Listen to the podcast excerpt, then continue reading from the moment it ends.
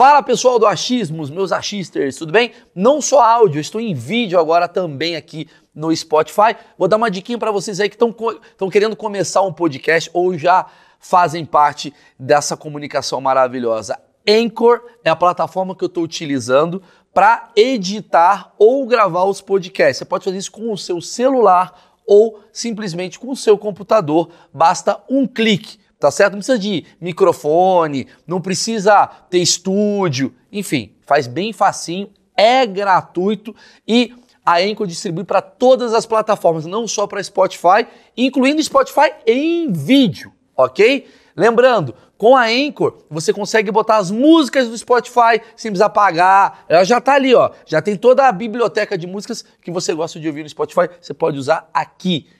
E para finalizar é muito simples é gratuito e você baixa aí mesmo do seu celular ou do seu computador. Então, bom proveito. Vamos pro vídeo. Antigamente você tinha esse lugar da celebridade, né? Que seria o célebre, que a gente celebra essa pessoa. É, ou o ídolo, que vem de idolatria, e a gente idolatra essa pessoa. E o que vem de fanatismo. A gente é fã, eu sou fanático por essa pessoa. Com o advento da internet, isso tudo mudou. Então você continua tendo aquela pessoa que é um produto de glamour, de entretenimento, que envolve uma relação de entrega para a sociedade, como porque aumentou os canais, você encontra, e é isso que você está percebendo, algumas outras frentes aonde a parede descascada e o desconstruído tem o seu mercado. Antigamente não existia tanto esse, que era como se você fizesse a referência sobre o artista do teatro ou o ator do teatro e o ator da novela. O ator da novela está num outro lugar. Você não vai ter Shakespeare na novela das oito. Uhum. Entendeu? Só que hoje tem a internet, então você vê mais.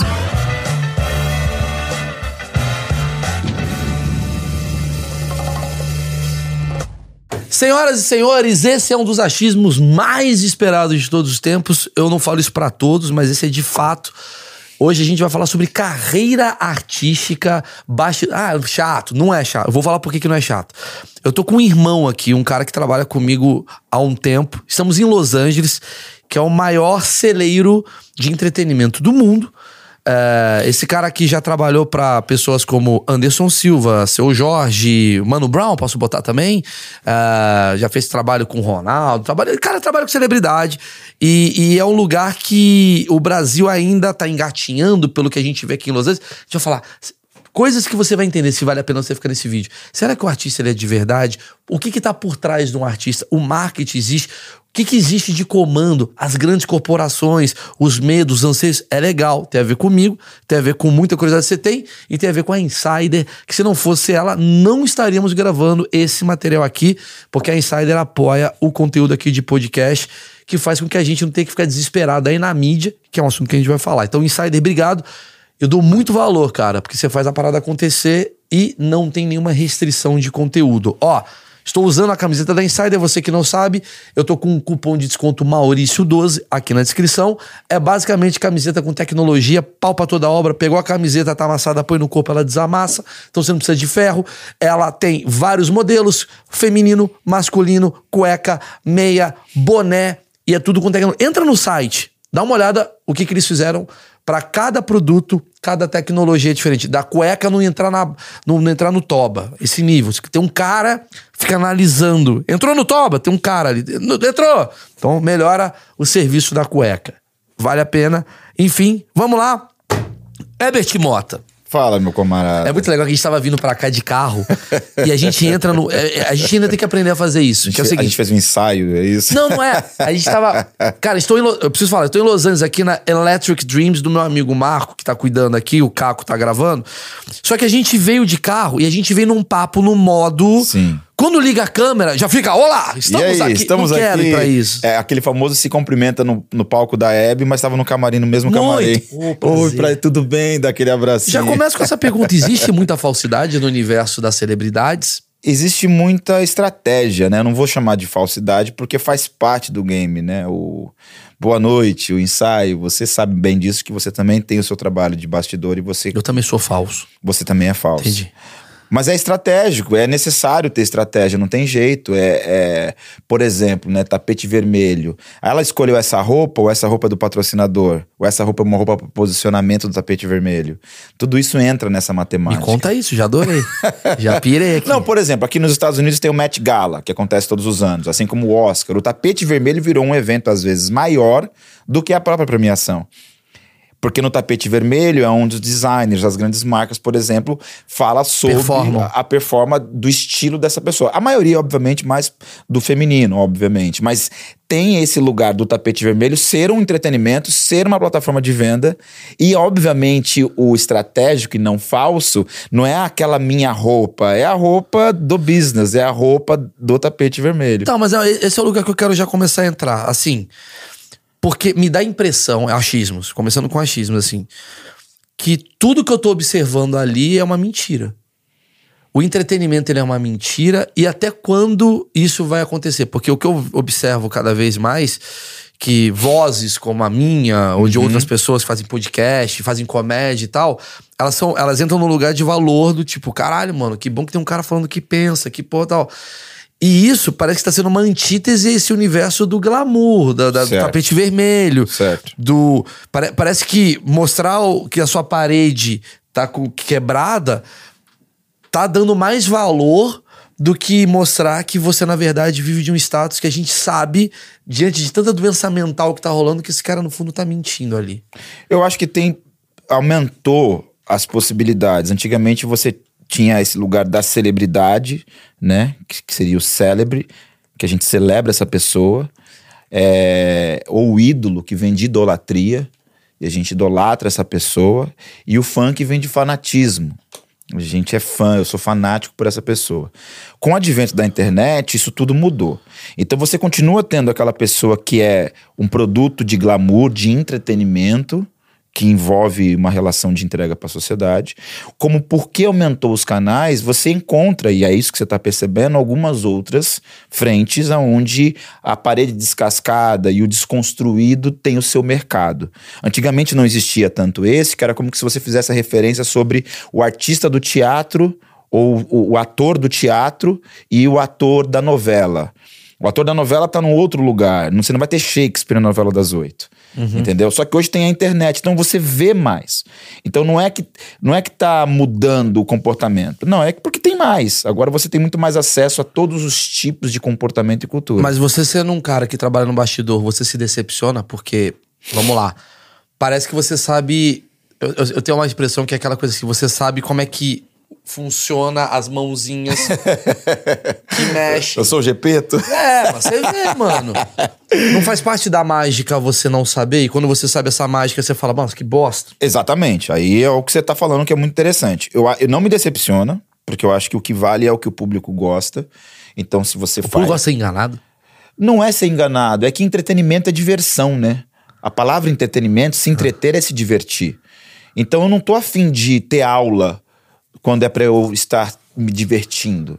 Tá num outro lugar a aula, entendeu? Então não é ser enganado, é me agradar. Eu vou no jogo pra ver o jogo acontecer, pra ver para ver o show acontecer. Você pega o Super Sim. Bowl, por exemplo, aqui.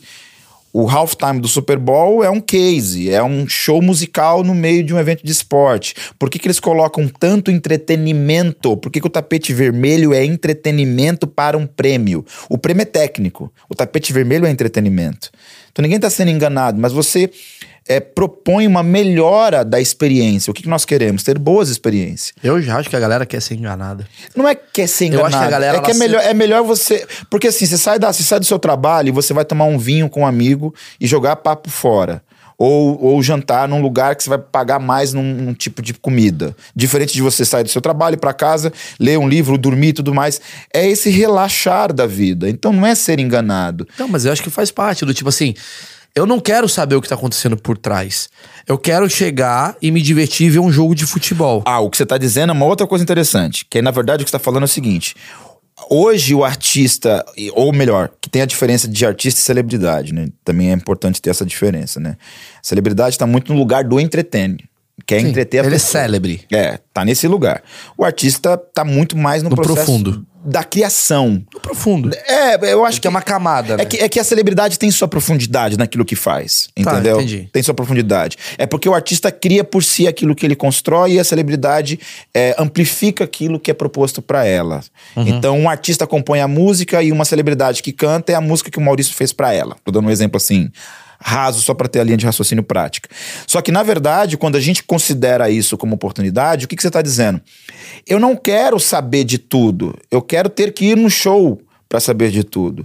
Eu não quero já comprar tudo antes, porque inclusive barateia o seu ticket. Então, se você tá no palco fazendo aquilo que eu não faço, você falou uma coisa interessante nessa semana que a gente estava aqui. Eu gosto do artista que é aquele que não acordou cedo, aquele cara rock and roll que não tá na Starbucks sete horas da manhã revisando planilha de Excel do Eu vou te escritório. falar a frase que eu falei, não foi essa. A frase foi o seguinte: se eu vejo um artista, se eu vejo o Slash Slash, você usou sete Slash. da manhã no Hortifruti, eu sei que o disco tá uma merda. Isso. Disco tá uma merda. Sim. Não quero nem ouvir esse disco. Exato. Porque parece que a minha visão sobre arte é o seguinte: a arte parece que é quase como um flagelo de uma experiência sua que você emula pras pessoas. Que é um processo criativo. Sempre quando eu vejo as pessoas assim em Los Angeles, aqui, que eu vejo, de carro, eu falo, mano, esses caras estão acordando sete da manhã pra trabalhar, pra fazer. a- alguém tem que cuidar do banco, Sim. alguém tem que cuidar da roupa, Sim. alguém tem que cuidar da comida, e tem alguém que tá vendo esses caras falando assim, mano, vou, ó, final do dia, quando vocês voltarem, eu vou contar o que que, o que, que tá acontecendo com a vida, que vocês não estão tendo tempo. Exato, exato. Vocês não estão tendo tempo. Então deixa. eu- Maluco, eu me fudi, me fudi. Tô, ah, tá, olha o que que tá. Aí o cara fala, mano, é, a vida é isso É, também. é, Essa é. é. a arte pra mim. Isso. Então quando o cara ele tá vivendo uma vida burocrática, o que, que ele tá trazendo de novo? Zero. Nada. Entendeu? Então é, eu acho que é isso que você está falando. Quando parece é, muito comum, muito simples, ou muito como ao meu cotidiano, ele não tá mais naquele lugar que eu tenho desejo ou, ou, ou, ou a não coragem de fazer o que ele faz. Eu não sei tocar como Slash toca, por isso que eu admiro o que ele toca. Se eu sei tocar como ele toca, eu posso respeitar, o, mas eu não vou sair de casa para ver algo que eu sei fazer em casa. Sim, sim. E, e- e eu não vou seguir algo. Aí tudo bem, a gente vive esse advento das redes sociais, esse advento do, do, do é famoso por ser famoso apenas, o advento do glamour, do- da maquiagem, a, a roupa que vai usar, porque eu vi alguém usando, da influencer, nasce aí os nomes influencers e tudo mais. É, sim, é um novo mundo no mercado de entretenimento? É um novo mundo, eu não tenho dúvida disso. Eu não sou o cara que propõe que o que é bom é só esse lado aqui do, do Slash tocando até 5 horas da manhã no estúdio, versus o menino que decidiu ser conhecido pela música de um jeito mais. Tá tudo certo, acho que tem espaço para todo mundo dentro do seu valor individual. Só que quando você coloca isso pra internet, qual é a grande dificuldade que o artista tem hoje? Ficou mais difícil dele definir o público. Ficou mais difícil dele comandar o público. É, porque aí ele não tem como ter controle disso. E aí ele fica refém. Eu quero entrar no papo que eu tava batendo com você. Vou interromper, vai se fuder, todo mundo. Não, porque assim, eu tava batendo um papo com o Herbert, cara, que o Herbert, além de tudo, é meu amigo. Amigo de, de pessoal, amigo. Amigo de pessoal. amigo De de, pessoal. Amigo de pessoa. Amigo, Amigo de amigo, bêbado. pessoal, mano. A gente bate papo, a gente tá junto, a gente. Porra, o Herbert acompanhou a minha. Eu aqui em Los Angeles, né? Eu acho que a gente pode falar disso daqui a pouco. Tipo, Sim. o meu crescimento aqui, como eu entendia tal. Sim. E eu tava falando uma parada pra você, eu não sei se eu posso falar, mas vou falar. Uma, uma, uma visão que eu tava tendo sobre a coisa do tipo. Me dá a impressão que o mercado de entretenimento foi criado por uma turma Tá. que ela falou assim: caralho, a gente é na merda, a gente tá fudido, a gente não tem força de povo, Certo. a gente não tem força de. ah, a gente não tem carisma, a gente não, a gente não tem o que o artista tem. Certo. Ou seja, então eu vou criar algo, que é uma panela, Tá. e através dessa panela eu vou oferecer uma vontade, um desejo pra todo mundo querer fazer parte disso, e aí eu tenho um controle sobre a sociedade. Olha que legal que você está falando. uma vez eu vi uma frase de um artista muito interessante que ele falou o seguinte: eu não posso viver pelo o prêmio. Eu não posso ser o melhor artista ou celebridade por quantos Grammys eu ganhei. Essa é a panela. A panela é a crítica. É onde determina que você é ou não é. Uhum. o jornalista que. O jornalista que falou que meu disco é ruim. que meu, Isso, essa é a panela. que meu filme, eh, eu sou diretor de cinema, nossa, é horrível. O processo crítico é feito para a ideia de crivo e não para a ideia de comando. Tá. O crivo é importante. Mas quem comanda o crivo? Aí vira o comando. E aí o comando é a indústria. E a indústria fudeu. prevalece o que ela quer comandar. E aí, olha que louco você está dizendo. A crítica é importante porque a gente melhora a partir de crítica. Sim, Para gerar um crivo de conhecimento. sim. Certo? Hoje, o que você está dizendo é que a crítica virou comando. Se você não ganha, você não é. Não, não, tá- não é sobre o ganhar, porque a trajetória dele não está relacionada a prêmio. A trajetória dele não está relacionada a isso. Pelo contrário, porque a vida de um artista é maluquice quando você pensa em carreira.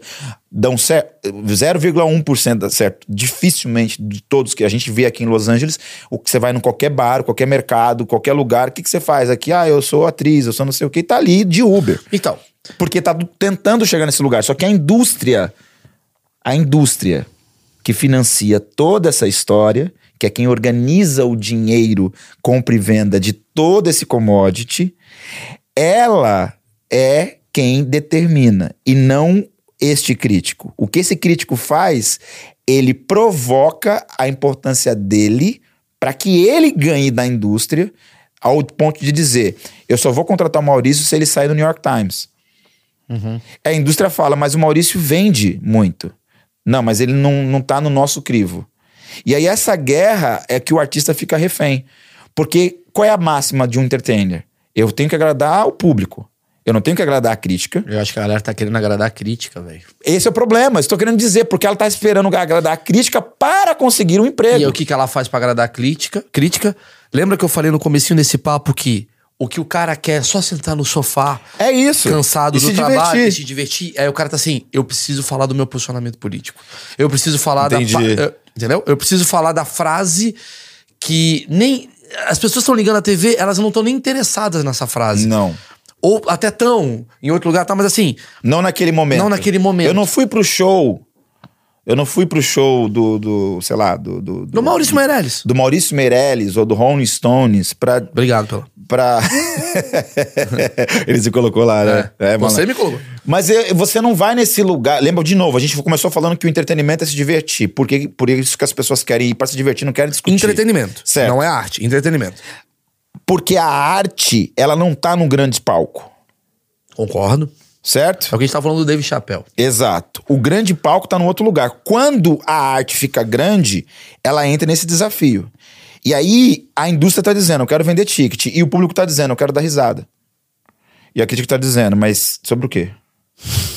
Então, na verdade, o que você tá provocando, até porque você é uma pessoa que também tem o seu estágio do palco versus o estágio do entrevistador versus o estágio, inclusive, de empresário de entretenimento, é, você entende todas as frentes, principalmente a primeira, E eu que fico maluco nessa. que é o porque, público. porque eu fico girando os pratinhos. Mas você não pode. É uma merda, eu sei disso. É, Eu, se eu pudesse falar pra todos os artistas, é tipo assim: sai da rede social. Esse seria o melhor ensinamento de sobrevivência para os próximos 50 anos. Continua. Porque quanto mais você se expõe, mais frágil você fica. E quanto mais Concordo. frágil você fica, menos criatividade você vai ter, porque o medo vai tomar conta do que você faz. Nossa, eu te dou toda. Eu te dou toda o, o aval pra falar isso, mas eu fiz a contramão. Eu tô na rede social quase como brigando, falando assim: vai tomar no cu todo mundo, mano. Porque se você perde o que você é, por que, que você tá aqui fazendo arte? Entendeu o que eu quero dizer? Sim. Porque a arte é sobre o que você quer. Você tá tirando. Peraí, peraí. É até, é até confuso falar isso. Eu estou na rede social pra, de alguma maneira, jogar o que eu sou para as pessoas olharem e falar, eu quero consumir ou não quero consumir. E aí eu me adequo a uma porrada de várias questões pra tentar, de alguma maneira, me encontrar, sendo que eu já tinha me encontrado. Vou falar mais fácil ainda. Perfeito. É a minha teoria do 1%. Eu vou te falar qual é a minha teoria do 1%, você vai tentar, tentar entender comigo.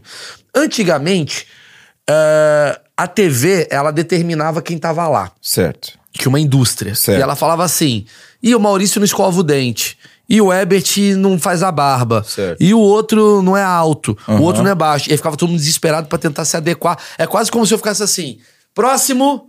Não, É. ainda não tá pronto. Sim. Então é muito fácil eu Sim. ter o controle. Sim. Certo? Certo. Agora, irmão, chegou no lugar que tá todo mundo sendo artista. O dentista, vira dentista, ele compra um ring light. Depois ele compra a porra do negócio. Você tá vendo todo mundo com palco agora. Todo mundo é palco. Todo mundo é palco. Não, o cara, nutricionista, 10 dicas, mamão, melancia, expectativa. Tá todo mundo querendo render. Legal. O cara, ele quer ser nutricionista, mas ele quer chegar no lugar do, do congresso do nutricionista, ele quer comer as nutricionistas. Desculpa, esse sim, é o rolê. Sim, sim. Mas aí, mas aí tem um ponto aí que a chavinha do negócio tá dizendo. A rede social é feita pra socializar. Sim, sim. E aí existe agora a ideia de que ela está sendo proposta para mercantilizar. Pra glamorizar.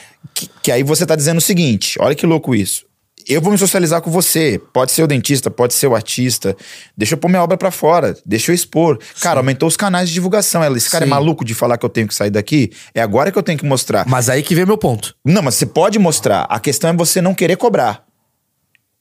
Tudo bem. Esse é o ponto. meu mas, ponto é outro. mas qual é a máxima das pessoas? Elas ficam querendo cobrar das pessoas o tal do like e se sentem cobradas. Isso, concordo. Mas o meu ponto é outro. Quando eu faço algo, eu falo isso pra você, que tá me assistindo. Eu penso na teoria do 1%. Eu falo assim, cara, se eu for de verdade e trabalhar com a. Porque na minha cabeça a arte é algo que tá aqui. Você Certo. tá dentro daqui. Obviamente você tem que. Pô, o cara tem um negócio que tem, tem racismo dentro dele, tem homofobia dentro dele. Porra, eu preciso melhorar isso daqui de alguma maneira pra não sair expondo também uma porrada de coisa que pode prejudicar. Eu Certo. tenho uma responsabilidade. Eu tenho uma como, coisa. Como todo ser humano tem. Porém, embora eu tenha essa responsabilidade, eu também tenho o meu lado visceral que precisa ser colocado e, e, né, Tá. e jogado pra sociedade. Se eu falar e se eu viver e se eu acreditar em mim, não é possível que pelo menos 1% da população não fale, porra, concordo. Porque eu sou uma máquina, assim como você e tal, de várias outras pessoas. Assim, tipo, eu, eu converso com o Caco, converso com você, converso com você. E eu vou entrando em ambientes que eu vou falando assim, porra, eu peguei um pouquinho desse, um pouquinho desse. As pessoas que gostam de mim, elas fazem parte Certo. desse meu, Certo. ah, do- desse meu critério. Perfeito. Se eu exponho o meu critério pra fora, cara, tem gente que expõe o critério e atinge 8% do, do país. Outro. Eu, às vezes, eu penso assim: 1% é muito. É Certo. muito. No Brasil, 220 milhões de pessoas, se 2,2 milhões de pessoas me consumirem, eu tô vivo até o final da minha vida. Certo. O problema pra mim é quando você fica ambicioso ou ganancioso e você quer atingir 100%. Porque você não consegue se encontrar. E aí você fica desesperado tentando agradar todas as bolhas, que é o que acontece. Por exemplo, Tadinho, eu tenho dó do que aconteceu, por exemplo, com a Juliette do BBB. Certo. Que é uma menina que. É minha visão, tá? Posso estar errado e tal. Que é uma menina que sai do Big Brother como uma menina incrivelmente ah, autêntica. Certo. E que do caralho, ela é autêntica, essa mina, ela é engraçada, ela é do Nordeste, ela Sim. fala as paradas que. Tem gente que não gosta, tem gente que gosta. Aí ela sai. E aí tá todo mundo falando assim: você tem que fazer isso, tem que fazer isso, agora eu vou melhorar. Virou até A- cantora. agora você vai ser cantora, agora você vai ser. Você falou o que aqui? Você falou que se chamou a chinesa de japa. é, não pode. Você não pode. Você não pode olhar pra cá. Você não pode falar que Ceará, não sei o quê. Você não pode falar que o cara é gordo. Pode, e a pessoa, ela fica assim. Mas- e aí ela não é mais nada. Mas esse é o ponto que eu tava dizendo da rede social. Que quando você socializa, e todo ser humano tem essa necessidade do reconhecimento.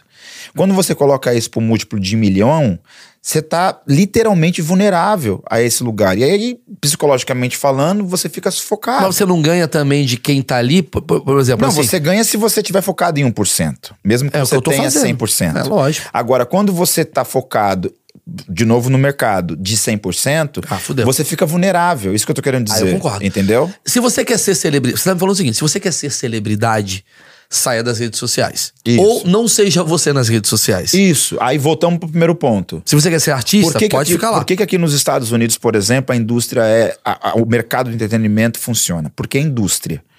Não é, não é um alguém tentando fazer alguma coisa. Você vai. Aqui você tem toda uma estrutura profissional por detrás de qualquer celebridade, de qualquer artista. Por mais que a gente, por exemplo, pega Kim Kardashian, que é um exemplo de um case absurdamente de sucesso dos últimos 10 anos, certo? É ser famosa por ser famosa. Mas quando você olha a estrutura por detrás disso, a ficha técnica tem todo um ecossistema de trabalho. Não é apenas ir lá e pegar o celular e ligar. Lê do engano achar que é só isso. E aí, nessa junção de valor, por isso que aqui a indústria funciona, é tudo pensado. E quem pensa? O especialista de fazer tráfego, o especialista de fazer não sei o quê. Não é no Brasil. O advogado o advogado. E quando falo lá no Brasil, não é não só no Brasil, vários outros países. É porque aqui realmente é a meca do entretenimento. Quando na sua carreira, os lugares que eu tenho visto você, os lugares que você tem ido, o que, que você encontra? Você encontra o escritório que tem lá o agente, que tem o artista, e aí todo o processo funciona. Como que acontece a maioria das vezes dos países quando não é industrializado? É o amigo do amigo que montou o próprio escritório e as coisas vão andando. Você mesmo, para funcionar a sua empresa, você não pode ser o cara à frente dela como se você fosse o Elon Musk à frente da Tesla. Porque você precisa estar aqui criando e trocando e não resolvendo burocracia da empresa. Só que para funcionar a sua rede, o seu processo, e eu acho que até por isso que você está indo tão bem, é porque você consegue ter essa segurança de um ecossistema que funciona. Com certeza. Então, por isso, quando a gente olha assim, a, a Beyoncé é tudo isso, é, é, é 10 horas com 20 pessoas para ela aparecer nesse tapete vermelho. Porque o tapete vermelho faz parte da entrega. Não é só o prêmio dela. Tô dando exemplo porque ontem foi, foi, foi o Grammy. Foi o Grammy. Entendeu? A gente tá aqui em Los Angeles, ontem foi o Grammy e a gente tava falando sobre isso. Vai, continuar. Porque é uma indústria, não é um mercado apenas de compra e venda. Por isso que quando o artista americano vai pro Brasil, o ingresso dele é altíssimo, ele lota uma arena. Diferente de grandes artistas brasileiros que se matam quê? lotar. Porque o processo da aquisição é pela escassez. Então o que, que nós estamos dizendo? Quanto menos a Juliette ficar vulnerável, mais força ela vai ter de mercado. Olha que louca essa frase. Concordo. Então, quanto menos exposição você cria, mais valor você gera. Ah, poxa, mas eu quero ficar vulnerável porque eu gosto. Se aí você está dizendo sobre você, sobre a sua capacidade, sobre o seu tempo de trabalho, e oxalá que você tenha uma equipe para te auxiliar. Caso contrário, você bate o pino. Por que, que todos esses grandes artistas passam por este problema? De ficar estafado, é burnout, é preciso parar, ou dar conflito, ou. ou, ou uma coisa que me, me- chega a me entristecer, porque quando eu vejo o potencial dessas pessoas, eu fico pensando assim: caraca, é, isso nun- nunca deve ser feito. É você pegar um artista que vai na internet e fica ali chorando, conversando com o Maurício, mas o Maurício não tá nem vendo. Ent- Entende? Aí vira um processo de discussão É o artista que chora pra câmera do é, é- Instagram, é o é artista isso? que faz terapia com o público. Eu comprei você pra você me trazer alegria, eu não comprei você pra você vir desabafar, irmão. Eu comprei você pra você me dar música, eu não comprei você pra você ficar se justificando. Principalmente quando você tá falando que desses, se 1% morre por você, o fã-clube, todos os outros 99% tá tipo assim, ah, sério mesmo? Então, outrora, se o seu valor tá em quantidade, cuidado quando você tá se abrindo, que você não sabe se os outros 80% gostariam de te ver frágil. Eu tô colocando você lá em cima. Ninguém. Se a Beyoncé chora, ninguém vê ela chorando. Mas isso é uma Beyoncé. Será que não tem diferente tipo de artista? Eu concordo com você. É a minha famosa história do Slash. Certo. Eu contei até no programa lá do, do, do, do Pochá. Que é. Eu amo. Ah, caralho. Meu ídolo. Caralho. Mas eu fiquei decepcionado quando eu. é muito errado isso aí. Quando eu vi ele comendo uma coxinha no aeroporto, Congonhas. A comendo uma- crítica ia falar que ele é humilde. É, mas, mas, mas é, mas é que tá. Mas é porque eu queria uma projeção. Sim. E a minha. Vou cortar do Slash e vou botar. Se você vai no Graal e encontra a Beyoncé comendo um espetinho de frango, ela não é mais diva. Não. Acabou. É muito Acabou. boa. Destrói. Destrói. Mas eu, como comediante, talvez não seria interessante eu estar nesse lugar? Aí você tá falando sobre categoria. Pode fazer sentido, mas por quê? Porque o comediante, principalmente dentro da sua área, eu fui ver um show seu. Você constrói o momento a partir da influência das pessoas no ambiente e do processo criativo que você absorve externamente. É o oposto da pessoa que faz o inverso. Por exemplo, vou dar um exemplo super interessante. Quando você está dando esse exemplo que você pode para um grau e talvez o slash não, é porque o produto que você tem está muito relacionado à construção a partir de ambiente. A comédia tá no caos. A comédia tá na coxinha. A música do Slash não tá na coxinha. A música do Slash tá. Sim, tá no gelo seco. É. Você entende? Porque, aí é porque a gente tá falando de da onde te inspira para aquilo que você entrega. É que tem. É, é, é que eu acho assim. Tem vários tipos de artista. Tem artista que talvez até precise pra esse lado do humanizado. Tem. É, foi o que eu falei no começo. Não é que tá mais assim ou mais assado. Agora você tem mais. Antigamente, como você disse, tinha um canal. Como é que você coloca todo mundo em um canal? Aí o humanizado não tinha espaço. Ou tinha só o humanizado e o pop não tinha. Você entende? Agora, se você tem essa diversidade de, de canais, Sim. O que está faltando em compreender, por isso que eu estou usando esse exemplo, porque a gente também está aqui vivenciando isso. A gente na rua encontra celebridade. Só que na rua ele é um cidadão civil. A Angelina Jolie, o paparazzo bate foto dela porque é uma indústria do paparazzi para vender a revista. Não é, não é pega minha, é, é, é, a tese do Jimmy Cliff. Jimmy Cliff foi morar no Brasil. Marcos de Castro, que é muito amigo meu, ele fala isso, eu acho isso muito interessante, que dá a síntese do que nós estamos dizendo sobre valor e exposição ok? E sendo uma expectativa de alguém que eu sempre admirei com a escassez ou com a criatividade. Pode ser até um comediante, tá? Aí o Jimmy Cliff compra uma casa no Rio. E ele vai morar no Rio. Ok? Ele fazia show no Rio de Janeiro. Jimmy Cliff é um dos maiores do rap, tá? E do, do reggae, né? Daquela do reggae, desculpa, isso. rap. Do reggae, que eu tava com Cidade Negra, tem música Cidade Negra. Na hora, na hora que essa relação fica local, fica comum, antigamente falava assim, cara, pô, cara, aquele ali é o Jimmy Cliff. Pô, caraca, deixa eu ir lá pegar um autógrafo. Caramba, oh, sabe quem mora aqui?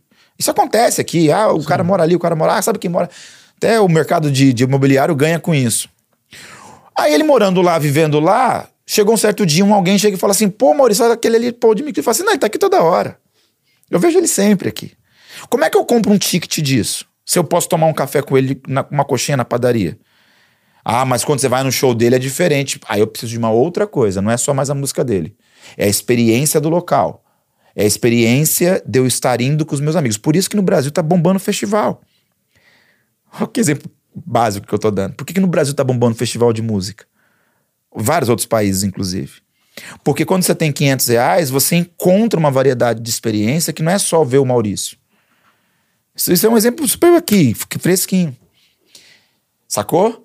Então, o cuidado da exposição tá. Como é que eu não me transformo numa pessoa muito comum quando eu tô propondo ser o verificado? Sim. Sim. é, mas é doido, né? Porque. É doido e difícil. Não, eu vou te falar, porque uma coisa é você falar do mercado americano, outra coisa é você falar do mercado brasileiro que quase que te julga por você ser esse cara escasso. Vou dar um exemplo da Anitta. A gente falou sobre ela. Falamos sobre a quantidade de stories que ela diminuiu. Certo?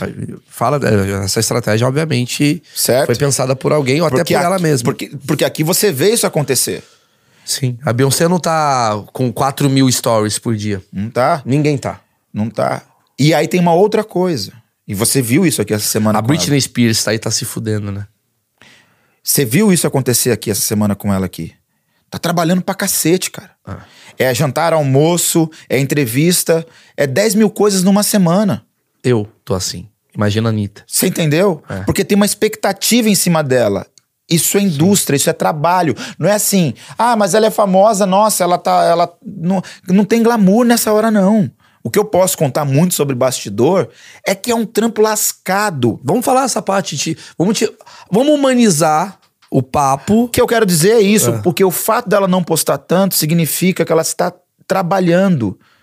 Mas quando ela posta ou aparece, você fala, ela apareceu, ela chegou. E é uma educação que eles colocam aqui sobre esse lugar, do tipo assim, cara, você não pode ficar vulnerável. Ah, mas aí o cara ficou metido, ficou. Não, não é isso, não, querido. Se você trabalhar num banco, você não pode pegar o dinheiro para comprar uma coxinha lá fora e voltar com o dinheiro do caixa do banco. O dinheiro não é seu.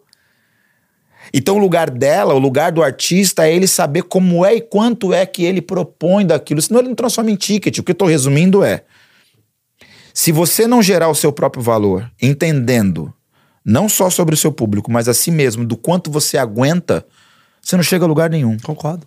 Eu concordo. Mas eu, eu acho que a gente tem um grande problema no Brasil, por o Brasil ser um país muito carente, talvez, dessa coisa do, tá. do artista e tal. Acho que todo lugar é, mas aqui. Aqui. Vamos lá. O Metallica aqui é uma banda. Certo. O Metallica no Brasil é parou. Parou a cidade. Parou a cidade. Pausa no aeroporto do Galeão. Metallica aqui é uma, é uma banda. banda. Metallica Sim. é uma banda boa, obviamente. Claro, claro. Faz, tem a lenda do Metallica, os caras são Sem foda e tal. Mas é uma banda. Sim. E Metallica às vezes vem aqui e fala assim: maluco, tô me sentindo meu mal, vou lá pro Brasil ser foda. É, vai pro Brasil e ele é o foda. Porque nós somos, nós somos, nós temos uma coisa muito boa e uma coisa perigosa. A coisa muito boa é que nós somos extremamente amorosos e carinhosos. O latino tem muito isso na sua essência, né? O brasileiro tão nem se fala. O brasileiro ele, ele abraça, ele gosta, ele sim, ama. Sim, ele, ele é, é histérico. Ele, ele é intenso, Ele é né? intenso, mas essa intensidade, desculpa te interromper, essa intensidade causam também um problema. Eu falo como artista. E eu não Certo. sou celebridade. Nem quero ser. Eu não quero o ônus. A gente vai falar qual que é o ônus. Boa. Eu não quero esse ônus. Eu já sei qual que é. eu quero ser artista, eu quero fazer meu rolê e tal. Mas às vezes, quando você me fala isso, eu falo assim: caralho, mano. Tá, entendo. Você trabalha com isso. Você é estrategista da parada. Ó, Sim. Maurício, aparece menos. Não cumprimenta muito o Caco, não, que esse Caco é uma filha da puta. Esse é meu trabalho. Esse é seu trabalho. Sim. Ó, esse Caco aí, mano, vem falar, oi, Caco. Você precisa ir lá naquele jantar. Vou te apresentar a tal pessoa. Isso. Você tem que usar essa roupa. Essa é a tua função. Isso. Que eu também quero te perguntar daqui a pouco como é que é a sua função detalhada. Mas, quando você tá no Brasil, parece que você ser esse cara, digamos que não é simples e humilde Uhum. e legal, o cara que. É, é o famoso efeito Bolsonaro comendo frango e cagando a calça.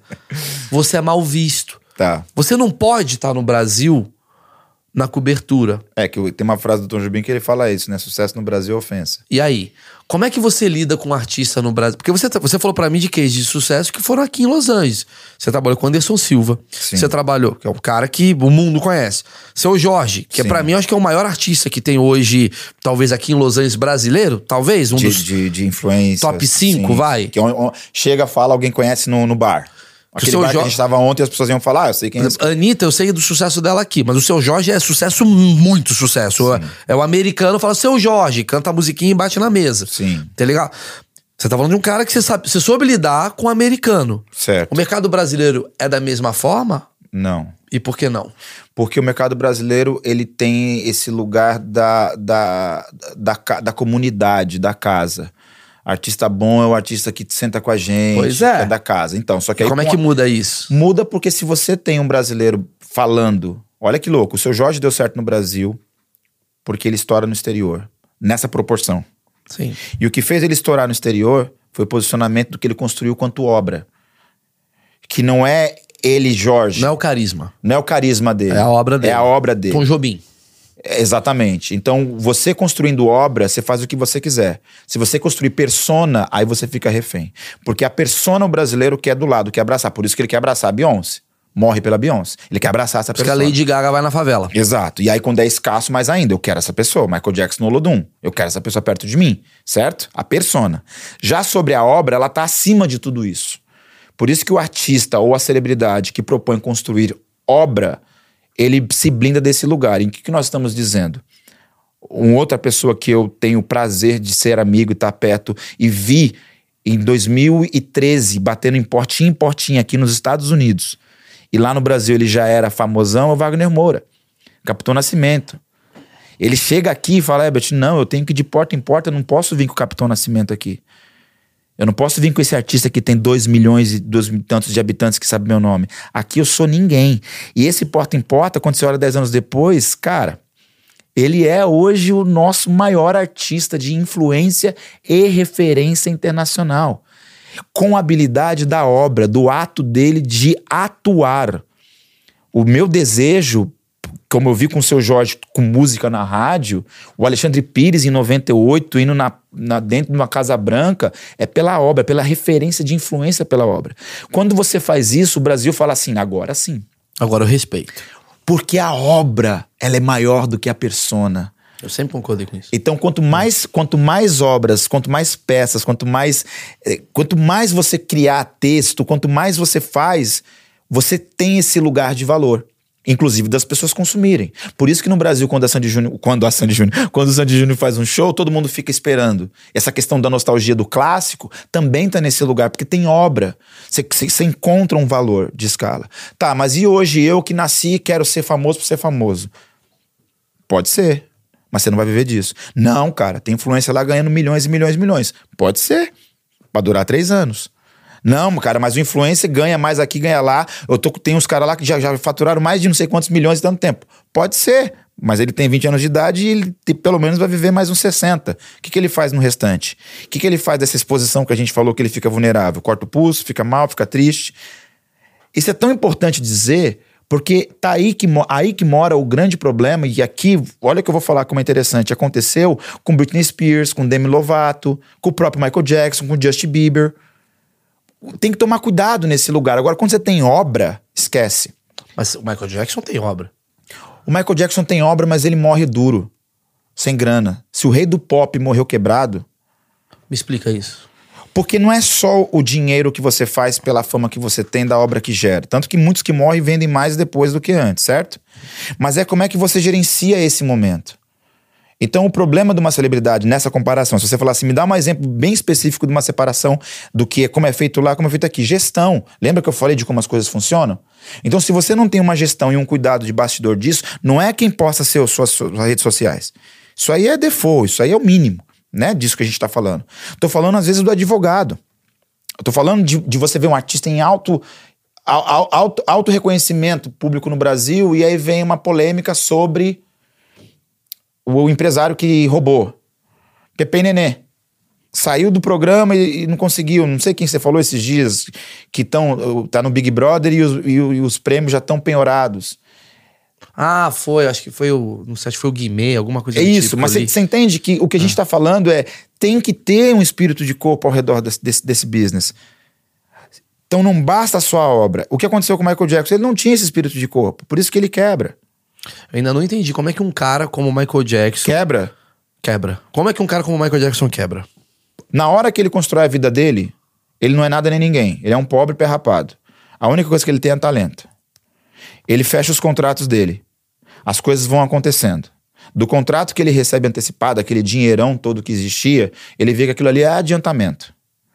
Determinado momento da vida dele, ele começa a fazer com que aquilo que um dia feriu, ele vai ferir. Que é o quê? Eu vou agora ser o cara. Aquele, eu era feio, agora eu sou bonito. Eu não tinha, agora eu vou comprar. Eu não ando mais de avião A, eu ando de avião B. Agora eu, agora eu tenho. Aí começa a gastar. E quando você gasta, e aí passa um período, o Michael Jackson não é mais estourado, ele não tem mais entrada. Quando ele não tem entrada, o dinheiro que ele tinha das obras dele, tanto que ele vende, se eu não me engano, acho que é pro Bonovox, tem algum artista de famoso de rock que compra as obras do Michael Jackson, a- a- os fonogramas, para ele fazer dinheiro. Na hora que você faz isso, você já tá queimando sua última saída. Já tô falando do Michael Jackson 30 anos depois, certo? Todo o dinheiro que ele teve antes foi para ajudar a família, ajudar a vida dele, pagar advogado ruim, pagar advogado bom, reconstruir, sai do escritório, vai pro outro, paga multa, paga não sei o quê, compra casa, compra carro, compra tudo e não tem a grana. Ah, você assistiu o filme do Elvis Presley, você vai ver isso. Puta. Exato. Então é, o- é- é o que tá por detrás, não é, não é o seu post que conta. Isso que eu tô querendo dizer. Não é ser famoso que conta. E isso cada vez mais fica, fica é, é, é exposto porque não é, não é sobre o sucesso da câmera. É o bastidor que conta muito mais do que a Quer dizer, frente. o bastidor ele, ele atrapalha na mesma proporção que ele ajuda. Porque se você não organizar aqui, não adianta. Então, como é que o Michael Jackson quebra? Porque atrás não está organizado. Beleza, então vamos me dar um exemplo atual de quem soube fazer isso dentro dessa mesma proporção que começou e venceu na vida. Você pega a história da Beyoncé, pega a história do Jay-Z.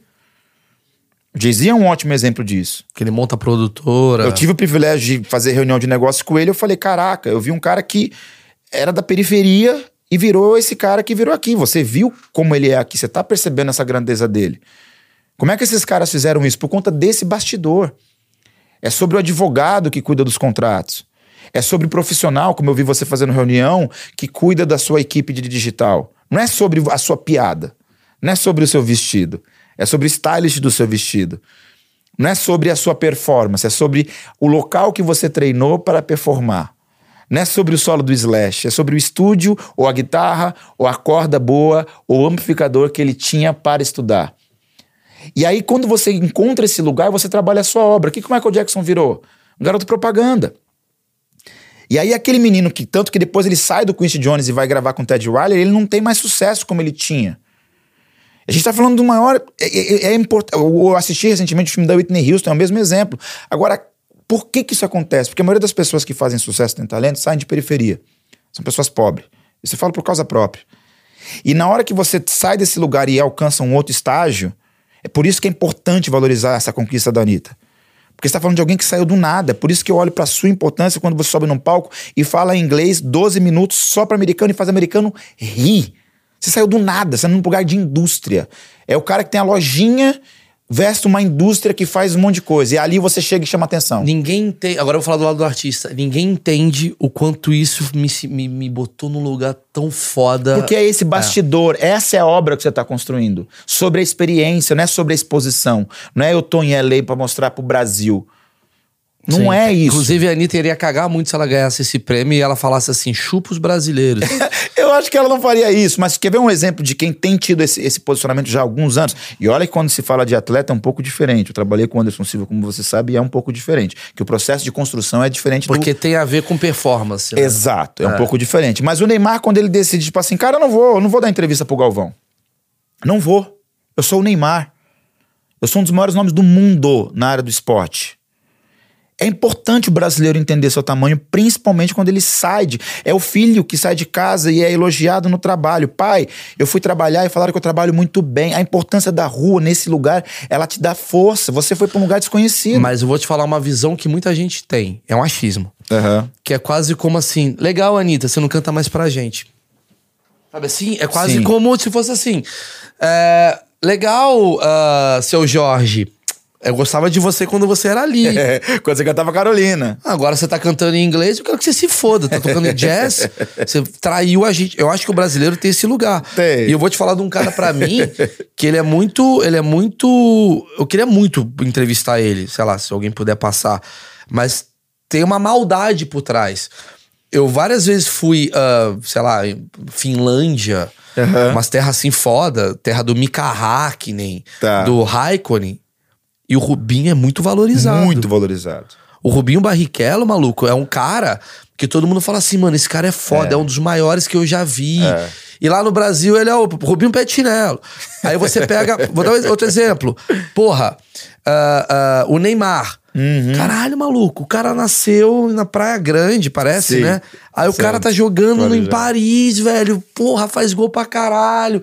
É o cara que estampa a prateleira, porra, coleção O cara vende Neymar. camisa. O cara vende camisa. Aí tem um polonês que muda, Você faz chega uma tatuagem, Neymar. Eu tava no Catar. Vira referência, né? Tava no Catar. Ele é um antigamente, eu- passaporte. antigamente você falava Brasil, o cara falava Pelé, agora ele fala Neymar. Sim. É uma outra voz. outra voz. Lá no Brasil é o Caicai. Então me dá a impressão que o brasileiro, sei lá, não o brasileiro geral, mas eu queria bater esse papo. Tem quase como uma coisa do tipo assim: tomar no cu esse cara que saiu daqui. é porque a gente a- Essa nossa paixão faz a gente querer que não fique longe. Eu, eu Será? É, é, eu sei, eu Será? sei, eu sei, eu sei, você- Será que não é uma parada meio. Inveja? Eu acho. Não é que é Eu inveja. sei que você tá indo pro caminho bonito e você não pode falar. O que eu Não, tô eu afim posso, de falar. eu posso. Eu acho que é quase como uma coisa do tipo assim. Esse filho da puta, tá ligado? É quase como se assim, esse filho da puta tá conseguindo uma parada que eu nunca vou conseguir. Eu acho que tem esse lugar mesmo, velho. Tem, mas tem porque o brasileiro ele é um povo sofredor. É Sim. difícil você entender quem vence quando você ainda tá sofrendo. O que eu quero dizer. Eu concordo. Não é, não é, não é, não é maquiavélico essa, essa, esse, esse, esse, esse lugar. Mas é burro. de não- é- ponto. Né, Vamos usar a palavra ignorante. É ignorante. Olha usar a imagem. É, é, usar a imagem, não fala burro, é ignorante. Porque a ignorância, a ignorância tá no lugar de não conhecer. Ok? Eu posso te dar 10 informações de vários desses artistas internacionais que eu te falei que eu faria diferente na estratégia da carreira deles. Tipo? Mas Aham. eu não tenho o direito de falar porque eu não estou lá. Você não sabe a dor do cara, Exato. a, a carne que ele não Exato. gostou, o caralho Exato. Então, o que, que nós estamos falando? Vou pegar o exemplo do Anderson Silva, que eu acho que da minha trajetória de vida é o maior case. Embora tenha seu Jorge, ou Wagner Moura, ou, ou N outros artistas e tal, o Netinho de Paulo, que eu vim aqui em 2007 negociar dinheiros com a indústria daqui. Que é um cara atrás. que por mais seja zoado, até por causa das coisas que ele fez, eu acho um cara de cabeça do caralho. Muito. Não tô falando da questão. Ah. Não, Agora fala não. UOL, cheguei aí. Já tô no corte. Mas eu acho que o cara, o cara, o cara quando faz um canal pra preto, que ele quis fazer, né? Canal da gente. Isso, isso. Gênio. Gênio. Ah, então você entendeu o que eu quero dizer. Não, você está você tá falando do maior comunicador negro da história do Brasil Gênio. em 2000. Sim, gênio. Em 2000, entendeu? É, é desse lugar que a gente tá falando. Mas a gente aplaude a Oprah. Aí vem o que você tá dizendo. Mas não reconhece esse cara. Que sai na capa do New York, do LA Times aqui. Eu vi isso. Eu vivi isso. Então, nesse lugar que é o que você tá dizendo, é, quando eu falo a ignorância, é uma questão de conhecimento de causa. Nós precisamos conhecer. Quando eu conheci o Anderson, por exemplo, que foi inclusive por acidente aqui em LA, junto com o Netinho, é, o Anderson, ele tinha ganho já o seu cinturão, mas ele, o UFC era uma coisa ainda pequena, embora referência aqui nos Estados Unidos, mas mais pra nicho. O Anderson era o campeão dos meios, mas tipo assim, o Minotauro, Vitor Belfort, tô falando dos brasileiros, né? E aí quando eu conheço... Royce Grace. É, toda essa galera já existia, mas o Anderson tava ali. Pra o meio do MMA, ele era o cara. Pra fora do MMA, ele era um cara. E ele me procura falando assim, cara, eu quero alguém pra cuidar da minha imagem. Eu nunca tinha feito nada com esporte. Tudo que eu trabalhei foi sempre na música. Alguma coisa também no entretenimento, mas esporte, ainda mais de luta, esporte individual, faço nem ideia. Nunca entrei num tatame, inclusive. Porém, na hora que eu tenho esse papo com ele, eu detecto um fator. Eu venho aqui para as lutas dele percebo a grandeza que ele tem pelas outras pessoas. Aí eu tô sentado e do meu lado tá o Robert Downey Jr. falando: esse cara é uma máquina, você é brasileiro, né? Eu falei, cara, esse cara é um homem de ferro. Aí tá o Roy Johnny Jr., que é um boxeador renomado aqui, falando assim: eu só vejo três pessoas ganhar desse jeito que ele ganhou aqui, quando ele deu um nocaute de, de- andando pra trás com o Griffin. É, foi na Pensilvânia essa luta. Ele falou: Muhammad Ali, eu e ele. Eu falei: caraca, velho. Aí o brasileiro não sabe disso. O brasileiro não sabe o que é o que a Anitta tá passando aqui, o que o seu Jorge passa aqui, o que o Wagner Moura tá passando aqui. O que, que nós estamos falando então? Na hora que eu mostro pro Brasil isso, do Anderson, que é onde eu lanço o documentário dele, como água, o brasileiro fala, meu! E o Anderson era tido como um cara arrogante, assim, assim, assim, assim, assado. Então, é Então, você educação. humaniza. Você humaniza, mas as pessoas precisam ver o que você tá fazendo aqui. Na comparação, ou, ou todos esses que eu tô citando. É, porque na verdade o O- cara. O que eu quero dizer, não é burrice. Quando ele fala, você foi falar, fazer comédia lá com o David É Chappelle. ignorância. É ignorância, porque Concordo. ele não viu tudo isso que você construiu. Concordo. Pra É, chegar. é, o que você tá me falando é o seguinte: é uma coisa que eu vivi, por exemplo, lá no Brasil eu conquistei. Lá no Brasil é muito bom falar essa frase. Mas lá no Brasil eu conquistei uma porrada de Você coisa. tá internacional. É, né? ninguém sabe. Ah. Ninguém sabe o que eu vivi. Tem- Tem o Google Maps embaixo, assim, onde ele está Onde ele está. localizado. Não, mas eu vou te falar, cara. O brasileiro que ele vem pra cá, ele volta. Ele volta. Eu, eu sempre brinco assim que quando você pega um avião do Brasil e vem pra Califórnia, Aham. você volta 15 anos no seu espaço-tempo. Eu vou Ah, explicar. dois, o Maurício Meirelles que tá aqui é o Maurício Meirelles de 2012. Certo. Sei lá, é o Maurício Meirelles de 2010. Aham. Fudido, com puta potencial, uma puta vontade, Certo. mas fudido. Certo. Tentando. Uhum. Puta, caralho, conversei com fulano. Conversei com Rafinha Bastos. Sim. Daqui. Sim. Na- hoje o Rafinha dorme na minha casa. Sim. Mas era o caralho, mano. E o Rafinha que elogiou o meu trabalho. Sim. Você volta. Certo. A Anitta tá num lugar do tipo assim. Ai, meu Fausto não para de me ligar. No Brasil, aqui é, mano, tem um cara que tá me ligando. Então você consegue entender que você se conecta de novo Sim. com um cara que é, mano, eu tô indo no meu primeiro emprego. Sim. Você dá valor pra conquista. O que, que a gente tá dizendo? você torce junto. O Brasil brasileiro melhora, principalmente na área do entretenimento, quando ele dá valor. Isso só dá valor por aquilo que você luta. Mas aí que tá. Talvez a forma como você mostra.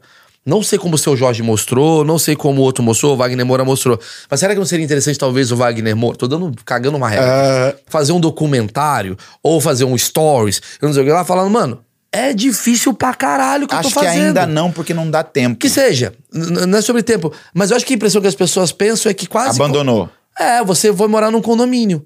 Você não acha que isso acaba quando. Ah, olha que legal. Olha que massa isso. Sabe onde acaba isso?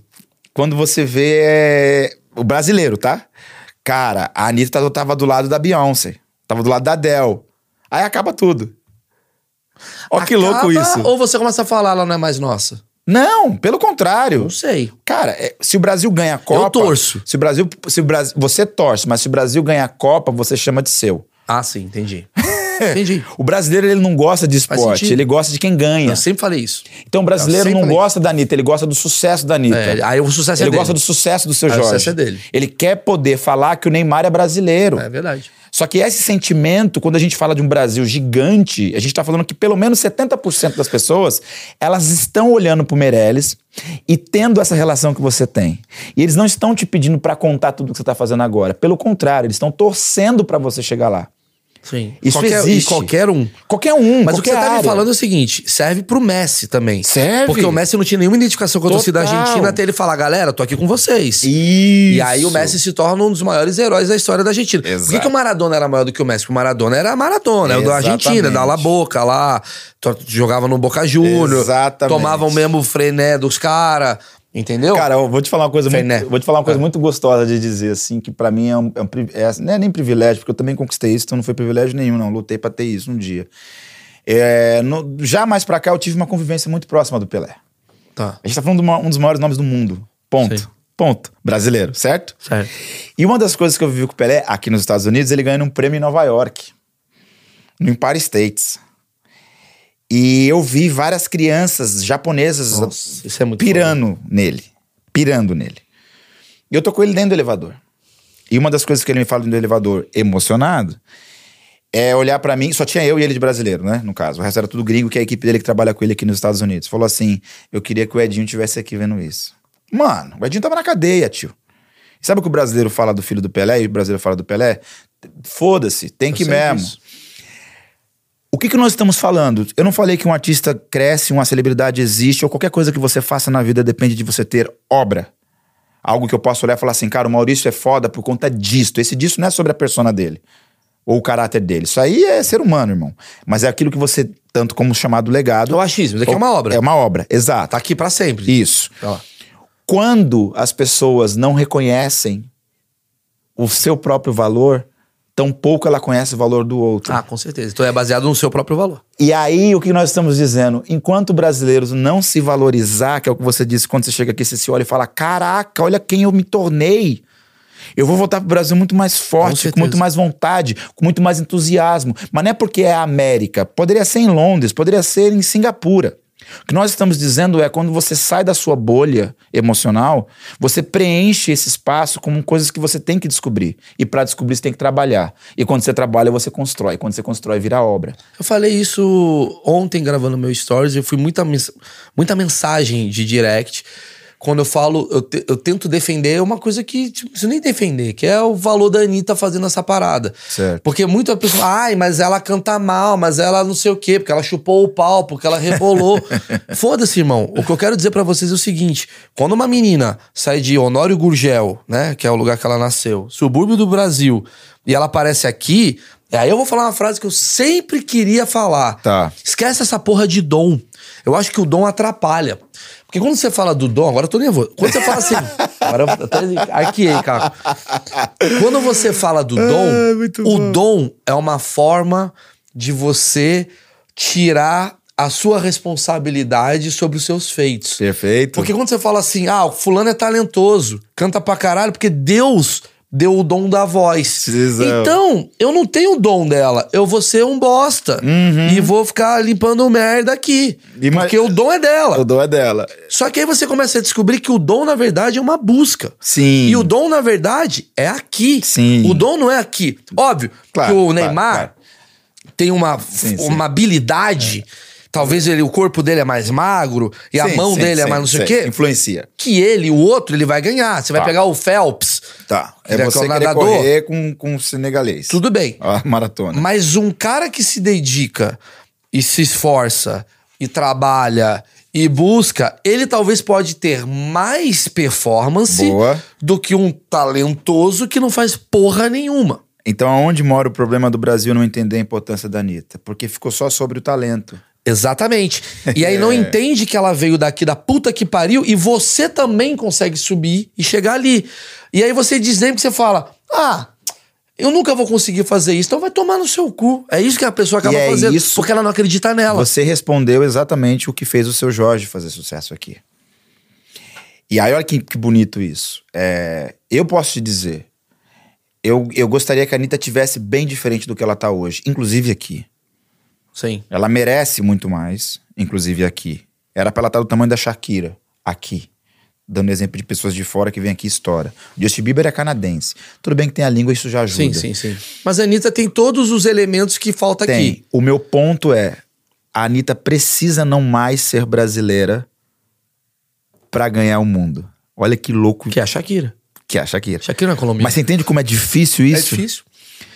Porque você tá falando de uma pessoa de base, história, que ela tem que pensar assim: caraca, eu não posso. E aí tem esse lugar da paixão pelo nosso povo, pelas nossas pessoas. Você tá falando de um cara que é o Rafinha Basso, acabou. O que você tá falando é. O Rafinha, eu vou falar para vocês, guarda essa porra. O Rafinha vai se tornar um dos maiores da comédia. Do mundo. Do mundo. O Rafinha Basso vai se tornar um dos maiores da comédia do mundo. Tá rindo e tal, pode falar o que você quiser. eu convivo com o cara, e eu vou te falar, o Rafinha, ele tira. Muita gente vai chamar de arrogância, de pau na cozice, faz o que você quiser, mano. Mas a minha visão é: quando o Rafinha coloca na cabeça dele que ele não é o I'm a Brazilian e eu tô tentando e eu sou o merda. Isso. E ele fala, maluco, qual que eu sou de foda que eu aprendi no Brasil? Aí é outra chave. É aí é onde tem a experiência. Eu vivi isso muito aqui quando eu tava, por exemplo, com Jay-Z, várias outras celebridades que eu já vivi, já estive próximo. E aí alguns amigos falam: caraca, você tava lá e tal, tal, tal. Você não pode bater foto nesse lugar, porque eu não sou imigrante chegando aqui Exato. com cara de, ô, oh, tô aqui. Você viu que a gente viu Exato, isso ontem, nas no festas do Grammy. Você não pode subir e bater uma foto com Não. o cara que você já perde o game. Já era, entendeu? verdade. então o lugar tá, tá em você estar com a pessoa, vive, conviver com ela. Por isso que quando você compreende isso, é, qualquer pessoa que queira trilhar uma carreira de entretenimento, conselho um que eu dou do trabalho que eu executo é: você tem certeza? Porque a hora que você fala sim, eu tenho certeza, não é o seu dom. Não é às vezes que você achou que você era e podia fazer alguma coisa. Não. É trampo. É trabalho. Eu quero que você é fale do correria. ônus da celebridade. Antes eu vou divulgar aqui que assim, ó, movimento, logo existo, de carregador de caixa de som a empresário internacional, que é o Ebert aqui. Eu vou fazer a moral, porque é meu amigo, obviamente, tá aqui na descrição do vídeo. Se você quiser comprar, ele fala basicamente não só sobre a história dele, né? Porque a tua história. Vamos lá. Isso é uma coisa muito interessante também. Você talvez seja o único cara que eu conheço, deve ter outros, mas você é o único cara que eu conheço. E a minha admiração por você vem desse lugar. Tá. Você é rua, irmão. A galera que tá na indústria me dá a impressão que não é uma galera que veio da rua, é uma galera que tá na indústria. Certo. Existe a indústria e essa indústria ela é moldada. Só que se o artista ele é da rua, como é que vai. Como é que conecta? O cara da indústria e o cara da rua pra falar, agora você vai fazer isso. Vai tomar no seu cu, seu playboy do caralho. Quando você vem da rua, você fala, mano, eu sei a necessidade desse filho da puta. Ele tá mal. Sim. Ele não tá aguentando. E isso eu falo, aí é um elogio que eu faço a você, do Tá. meu carinho por você, de tipo, independente de a gente ter uma relação profissional, tem uma parada do tipo, você olha pra mim e fala, Mal, eu sei quem você é. Você tá puto com isso, tô, mano. Caralho, melhor aqui, vamos lá e vamos junto. Tem esse- essa mão Sei, dada sei. que às vezes fica, né, que, que faz falta. E eu acho que eu queria aproveitar esse momento Tá. aqui pra. Chegando no, no- no- nos finalmente, que é. Queria que você falasse dos ônus, cara. Que você- porque muita gente fala assim, nossa, a menina, você acha que é difícil ficar gravando stories? Tem muita gente que vai pra esse lugar, Sim. só que o cara também, o que, que ele faz da vida? Mano, ele é, um, ele é, ele é recepcionista. Você acha que é difícil ficar também anotando? Cara, dá pra- eu, eu- tenho uma teoria que dá pra você desdenhar qualquer, Qualquer profissão. profissão. A gente tá aqui num lugar que é o Qualquer uma. Electric Dreams, que eu falei aí, tá vendendo carrinho pra criança brincar. É, mano, é uma merda o que você faz. É. Cara, neurocirurgião, e aí, mano? E, ó, e salvou mais de uma vidinha, aquela do velho. Ah, você fazer o velho ficar mais três dias vivo? Mano, qualquer coisa vira uma merda. Sim. Mas me fala. Agora vamos tentar fazer o contrário. É. Pega essa profissão que é vista como uma merda, que é, nossa, é tão fácil ter essa vida na mansão, por que, que essas pessoas se matam? Mostra pra mim o que, que é esse ônus. Das celebridades, principalmente. Ao mesmo tempo que você fale do ônus das celebridades, das experiências Da que você história. tem. Não, a experiência que você tem com essas celebridades. Tá. E eu quero que você faça um paralelo do que, que é o trabalho, não só seu, mas dessas pessoas que estão ao redor. De por redor. Como tirar esse ônus e transformar em bônus. Tá, eu acho que tirar o ônus e transformar em bônus, que eu vejo muito com várias celebridades, é ela literalmente é, cagar pra opinião. Então, quando você caga pra opinião externa, você tá de- realmente defendendo o seu eu, o Mas seu que lugar. opinião externa? Qualquer uma. Qualquer uma. Do fã que te ama, de te bajula. Do funk te ba- Porque, inclusive, a bajulação te atrapalha. Muito aplauso te ofusca e você não consegue enxergar. Tem uma frase do Jay-Z que ele fala assim: quando você vê muito flash num lugar, por isso que eu não gosto de ser fotografado o tempo inteiro, eu não sei se um desses flashes é uma bala que vem na minha cabeça. E eu morro. Porque eu tô aqui achando que eu tô. Pode bater foto, pode bater foto. Tanto que ele não faz tapete vermelho, por exemplo. Uma, uma, uma provocação dele sobre a fama. É, eu acho que o ônus é, o- é, é você não poder ter liberdade. Isso acontece muito. E ganha aquele que usa desse espaço e tempo, com dinheiro, inclusive, que capitaliza na sua vida profissional, e se organiza para ter isso no seu, no seu. da sua intimidade. Esse é o primeiro ônus. O segundo ônus é que você realmente passa a entrar numa classe da sociedade mundial que você está sendo vigiado. Todo mundo sabe o seu nome. Eu, com o Anderson era sempre. Todo mundo, imagina se acordar e dormir e muita gente saber quem é você. Então você também se sente roubado, digamos assim. Energeticamente. Né? Exato, de você falar, caraca, então quando você for pra rua, você tem que estar blindado. Aí entra, que aí eu vou fazer a ponte do que eu faço, que é você ter um- uma equipe, um cuidado pra você, infelizmente, não ficar vulnerável a tudo isso. Por isso que eu dei esse- é o sintoma da rede social, que você fica dentro de casa se vulnerabilizando e na rua você coloca a segurança, mas não vai adiantar de nada. Você vai ficar vulnerável anyway nesse lugar. Então o ônus tá na solidão. O ônus tá no pouco. Não adianta mais ter muito. Você vai alcançar muitos. Mas com, seu, com a sua obra, com o seu trabalho, com a sua carreira. Mas isso não é você. muito triste, cara. Não é, não é porque Claro você. que é, velho. Não é, é como se fosse. Você era um cara da galera e de repente você tá É num é- castelo sozinho. É você falar que o Picasso fez uma obra de uma mulher chorando. É muito triste essa mensagem? É, mas é uma obra.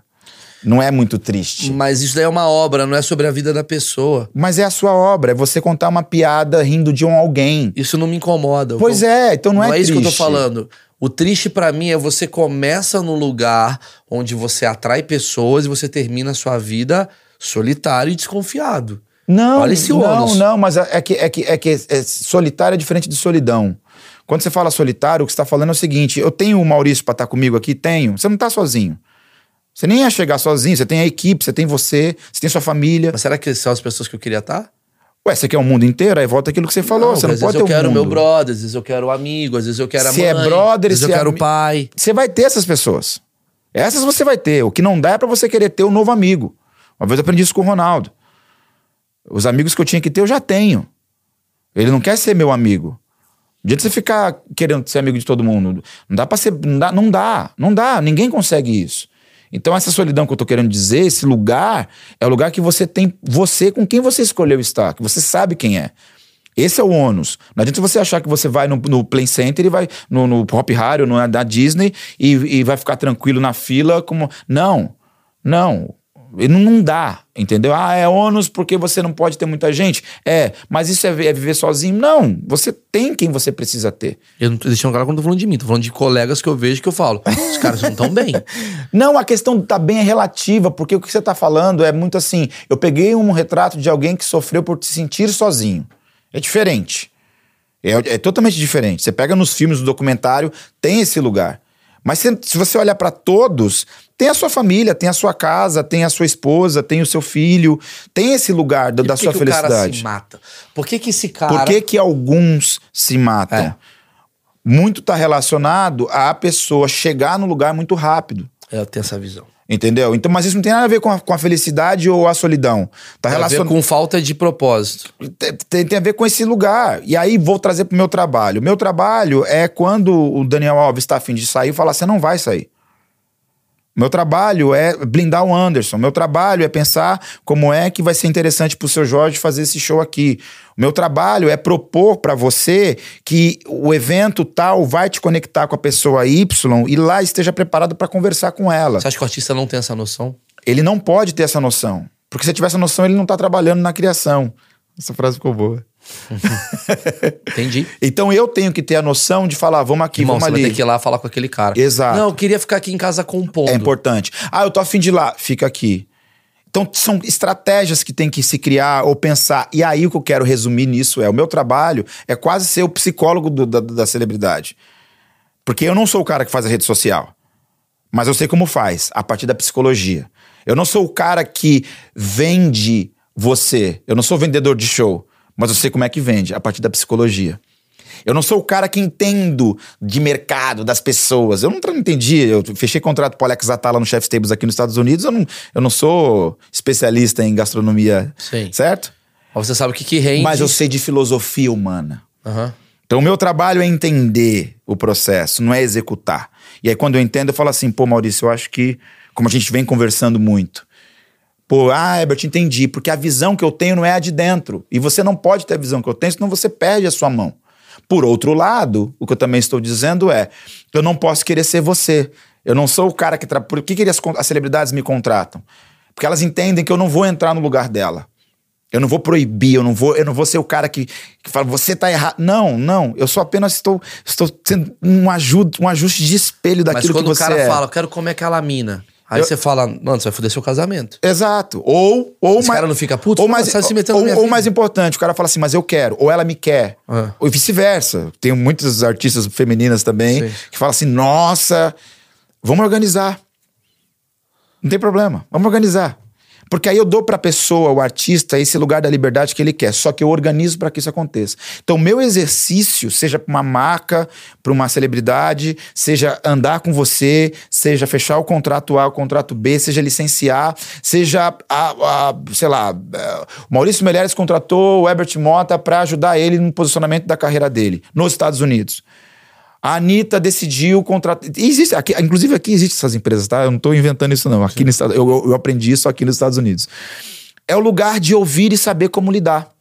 Por quê? Mais do que sobre humano, que é o que você me defendeu no começo da conversa, eu estudo e percebo o consumidor. Eu estudo e percebo o mercado. Eu estudo e percebo por experiência, que já são 26 anos de carreira nessa área, como é que começa e como é que termina. Porque na época do pagode eu vi muita gente que teve tudo e depois não teve mais nada.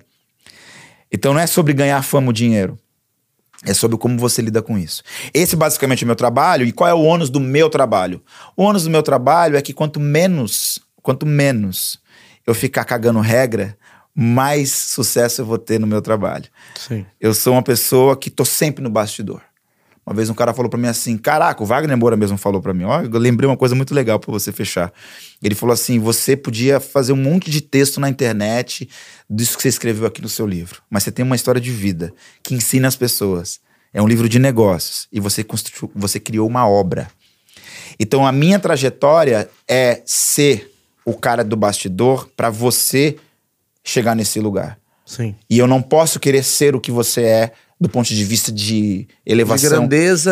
De ma... O cara, vários se você me perguntar então da minha área no Brasil, por que, que vários empresários no Brasil se dão mal ou não se dão tão bem? Ou Porque eles querem ser o artista. Eles querem ser o artista. Eles querem o ring light. Eles querem o ring light. E aí eu diria uma frase que eu acho que deixa muito nesse lugar, que serve pra você, serve pra mim, serviu muito na minha trajetória, pra todo mundo que eu trabalho e também pra até, né, obviamente, para essa audiência que nos assiste nesse Uhum. canal, que é never get high with your own supply. Irmão, Traduz pra que a turma. Mas aí você não tá falando que você vai dar aula de inglês depois? Não, mas peraí, mas minha mãe tá vendo, Mas você cara. não virou professor de inglês agora aqui? Você falou que deu tudo errado, você vai ser professor de inglês professor também. de inglês, né? Tudo errado. Cara, não, não, não, não, não fique muito louco com aquilo que te sustenta. Não se lambuza. Sabe? Se eu, se, eu, se, eu, se eu vendo droga, eu não posso ser drogado. Se eu vendo fama, eu não posso ser famoso. Sim. Você. Então, se eu vendo piada, eu não posso ser engraçado. Vocês entenderam? Por que, que eu sou um É bosta? isso aí. Eu Sou engraçado. É isso aí. Porque você tá falando da entrega. A importância do Never Get High With Your Own Supply tá relacionado a... Não adianta eu querer ser o que o David Chappelle é. Ah, ele me ensina. Não adianta a Anitta ser o que a Beyoncé é. Ah, ela me inspira. Não adianta. Esse, esse é o seu suplemento. Você tá buscando nessa inspiração. Você tá buscando... Não adianta eu querer ser dono dos Estados Unidos. Não é esse lugar. Isso aí vai só suprir pra você existir, pra você construir a sua obra de vida. Pode ser um emprego qualquer.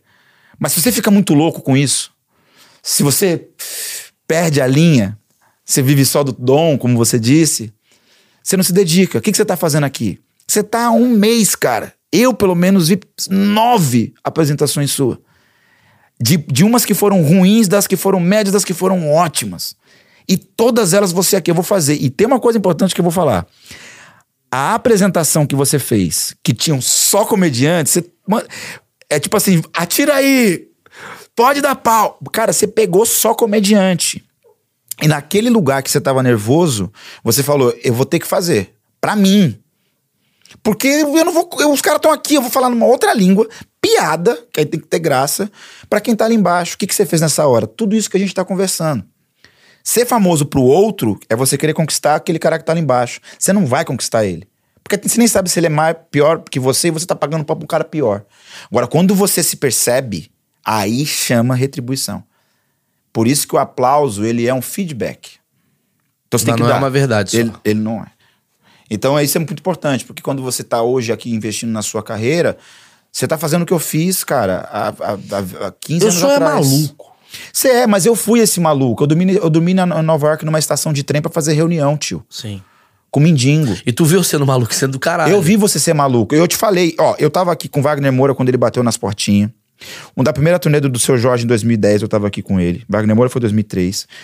2007, Anderson. 2000, 2009, Anderson. 2010, seu Jorge. 2013, Wagner. 2016, com Alex Atala no Chef Tables. Ok? Mano Brown, mas aí foi, foi um outro negócio. Não é carreira internacional. Ele gravou aqui o disco dele, Bug Night. E aí eu tô com você aqui. Cara, você quer coisa mais importante mesmo que eu falar assim, tudo áreas distintas do entretenimento. E eu tava naquela hora. O que, que eu tô querendo dizer com isso? Esse é o meu achismo. Se você ficar multimilionário, morar aqui em Beverly Hills, eu vou ser o primeiro que vou falar. Ele abandonou porque eu tava lá. Ele era brasileiro, agora ele nem fala mais. Ele fala pound de queijo. Eu vou te lascar. Mas você vai chegar. Não porque eu tô vendo o que eu já vi, mas porque eu vejo a dedicação dessas pessoas que eu citei que você tem. E numa área até mais difícil. Porque você não tem refrão. Você tem 10 minutos e o cara aqui embaixo fala assim: eu ri do que ele falou. Envolve cultura, língua, colocação, politicamente correto, é porra toda. Você tem que fazer isso. Então, eu deixo pra você, além de agradecer esse seu convite e esses dias todos que a gente passou junto aqui, é, é que você já mostra pras pessoas e cada vez mais deve mostrar a sua visão do humano. Por isso que você gosta de levar alegria através da piada pra eles. E não a sua o seu achismo sobre o humano. Porque se você só achasse sobre o humano, você não ia ter nenhum programa achismo. E como diria uma frase do Anderson Silva, que eu acho que deixa como slogan pro seu programa, ele falava assim, quando alguém fala, não, cara, mas eu acho que você devia fazer isso, aquilo outro, ele fala assim, porra, lá em casa tem um pé de acho e nunca deu nada. Ah, sei, sei. Na verdade, o achismo é porque eu tenho as certezas, mas eu não posso falar, senão fica muito arrogante. Eu então, é, sei. gente, eu tô achando, mas eu tenho certeza de Cara, mas parabéns e obrigado pelo convite. Imagina. Eu acho que também é importante, quando você convidou, e eu falei pra você, claro, eu acho também importante eu estar nesse lugar, porque essas coisas eu não posso falar de qualquer jeito em qualquer lugar. Tem que ter sala pra isso. Do jeito que nós estamos falando, porque de alguma forma a gente acaba levando experiência, entretenimento e inspiração pra alguém que assiste. Então, obrigado. É o grande objetivo desse projeto, cara. Isso daqui é uma obra. Então eu tenho minha obra, seu filho da puta. Não, deixa o like aí, porra. Caralho. É, o final é like. Tudo que ele falou, cagada. É o like. E quantas mulheres vão mandar DM pra mim mostrando a teta? Muito obrigado. Mande a sua teta pra mim. Emily, te amo. Beijo.